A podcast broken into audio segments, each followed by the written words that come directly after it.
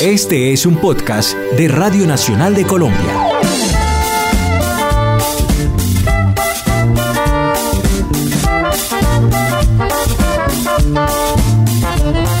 Bienvenidos nuevamente a este planetoide y hoy por fin entramos en el puerto. Entramos al puerto Candelaria, pero al puerto completo porque hace poco tuvimos a una de las integrantes del puerto, la más guapa de todas. Ahora los tenemos a ellos.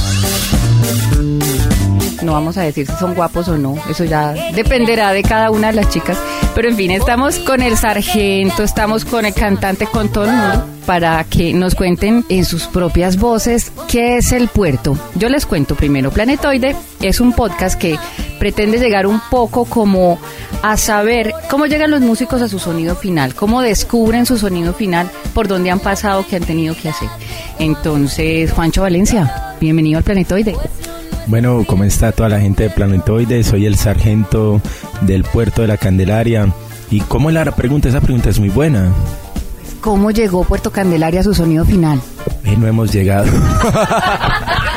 Pero van, van ajustándose, van ajustándose porque los sonidos de los primeros discos, pues yo me acuerdo, por ejemplo, de Muerta. ¡Muerta! ¡Me fascina! ¡Muerta! ¡Me enloquece! ¡Muerta! Un amor perfecto, imposible, nena. ¡Muerta! ¡Me fascinas! ¡Muerta! ¡Me provoca! ¡Muerta! Eso es muy diferente a lo que escuchamos con Amor Fingido. Sí, ya entendí. O sea, muerta era desajustado. Y se van ajustando. Con Amor Fingido se ajustó. Lo acabas de explicar de la mejor manera. No, ¿cómo fueron encontrando, sobre todo Juancho, cómo fue encontrando ese sonido inicial y cómo va llegando a este otro sonido? ¿Qué cosas lo han hecho cambiar? Aquí meto esto y aquí meto esto otro. La vida. Yo creo que Puerto Candelaria tomamos una decisión casi inconsciente todos los, todos los músicos y era que nos íbamos a dejar permear por la, por la música y por las mismas vidas de nosotros. El primer disco fue hace, hace 15 años y bueno, pues yo siempre me pregunto eso, que, que sigue uno disfrutando que disfrutaba hace 15 años. La, los gustos de las personas cambian, las experiencias, la manera como se relaciona uno con, con su entorno. Pues digamos que nunca hemos pensado que es un crecimiento o una evolución o un cambio. Lo que sí hemos sentido es que Puerto Candelaria cada vez más se deja permear por sus experiencias, por sus experiencias de viaje, de sonidos que, que recogen en sus giras internacionales, también pues las, tendencias del momento, eh, no somos como sordos a las tendencias que están pasando en el momento, sino que nos dejamos permear por ellas y, siempre tratamos de hacer una reinterpretación de eso. Eso ha hecho que Puerto Candelaria pues 15 años después siga vigente, conquistando nuevos públicos y siempre sorprendiendo pues al público que, que es fiel a, a este sonido. Bueno, hace poquito estuvieron de gira por Sudamérica, estuvieron en varios países. Eh, yo me imagino que escucharon, vieron, sintieron música de diferentes lugares y músicos que están haciendo cosas nuevas y que están trayendo también, como ustedes, un poco el folclore anterior o lo que nos dejaron lo- el trópico de antes a lo de ahora. ¿Qué cosas encontraron en Uruguay, en Bolivia, en los lugares donde estuvieron? Bueno, primero que todo, un saludo muy especial. Yo soy el Caballero del Bajo. Eh, bueno, encontramos un continente muy frío, con un invierno impresionante, pero con unas ganas y unas ansias enormes de recibir la cumbia colombiana, de recibirle la música y la cultura colombiana. Eso es lo más bonito, yo creo, de los de todos estos países que visitamos. Empezamos nuestra gira en Paraguay, seguimos por Argentina, Uruguay y Chile y, Brasil. Y bueno, la verdad es que fue un placer enorme conectarnos nuevamente con nuestro continente, con nuestras raíces y con ese sonido cumbiero que también identifica todo el continente. Maga estuvo por primera vez, yo creo, en una gira así tan grande y con unas experiencias maravillosas de este grupo tan grande además. ¿La trataban un poquito como la mamá o como la novia de todos? Creo que terminé siendo la tía.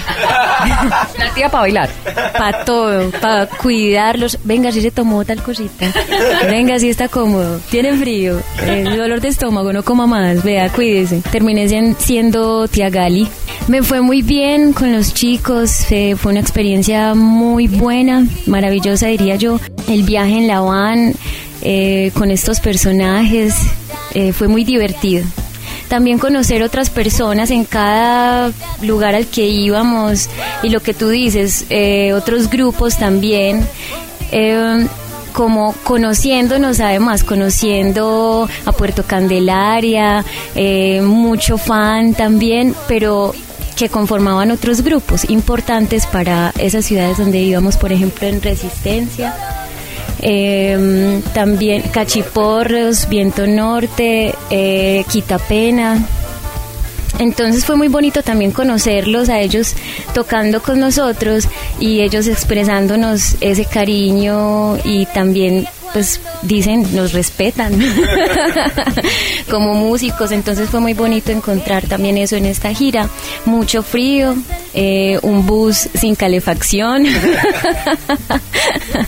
Tuvimos un concierto puedo decirlo no nos bañamos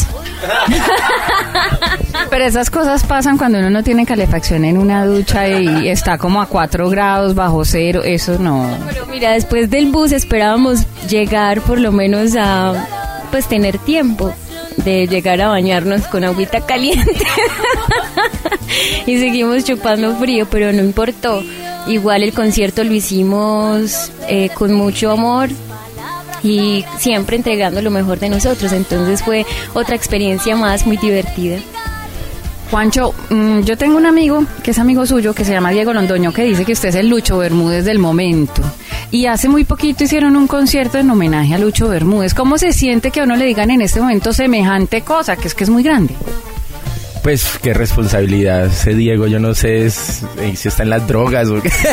Pero bueno, pues yo creo que varias personas estaban diciendo y pues Diego lo, lo dejó escrito, ¿cierto? Y las, y las palabras se las lleva el viento y los escritos se los llevan los pantallazos. Entonces, pues yo creo que hay que asumirlo con, con responsabilidad. Creo que hace parte también de, de las sociedades siempre tener que señalar a alguien como el, el próximo, como el esos iconos y bueno pues lo, lo asumo con mucha eh, responsabilidad pero es bien porque digamos que Lucho Bermúdez sí lo he estudiado desde toda la vida incluso pues esa fue la respuesta cuando me preguntaron cuánto habíamos tardado haciendo ese montaje de ese homenaje a Lucho Bermúdez pues la respuesta es que es toda la vida.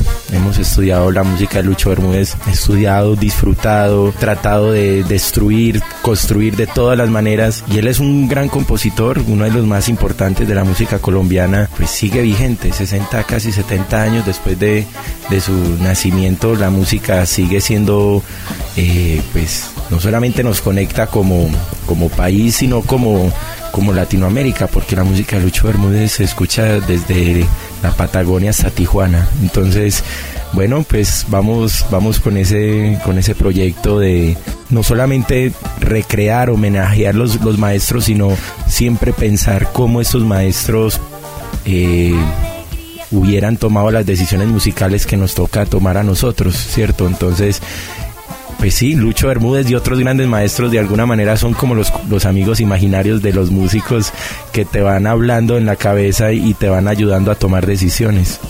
Pero si yo le preguntara de, así como Lucho Bermúdez del mundo, ¿quién lo inspira? Del- de la música del mundo en general, del folclore, del trópico en general.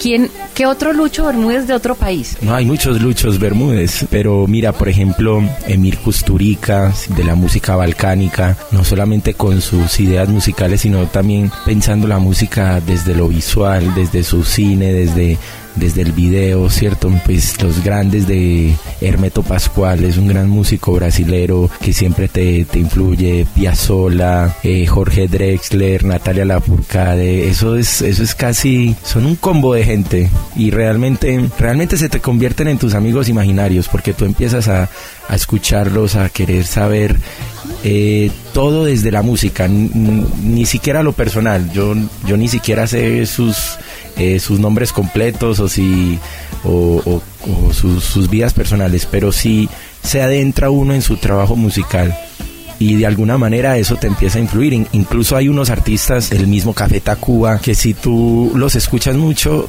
antes al contrario, tienes que dejarlos, tienes que dejarlos a un lado porque o si no se te empieza, se- uno se vuelve casi un medium de ellos y uno tiene que aprender también a dejarlos en silencio. A Bjork, Bjork tiene ese problema que cuando uno lo empieza a escuchar y a escuchar a esa chica te empieza a influir demasiado, entonces uno tiene que parar pero mira que es, es de, de una cantidad de diferentes de, de tendencias, de musicalidades, pero a la final todos convergen en lo mismo y es en buscar eh, la música, la perfección o, o la perfección del sentimiento o de la comunicación a partir de la música. Bueno chicos, muchas gracias por haber estado en este planetoide. Un placer haberlos tenido por acá, un pedacito del puerto. Muchas Muchas gracias a ti placer. por invitarnos otra vez. Alegría cuando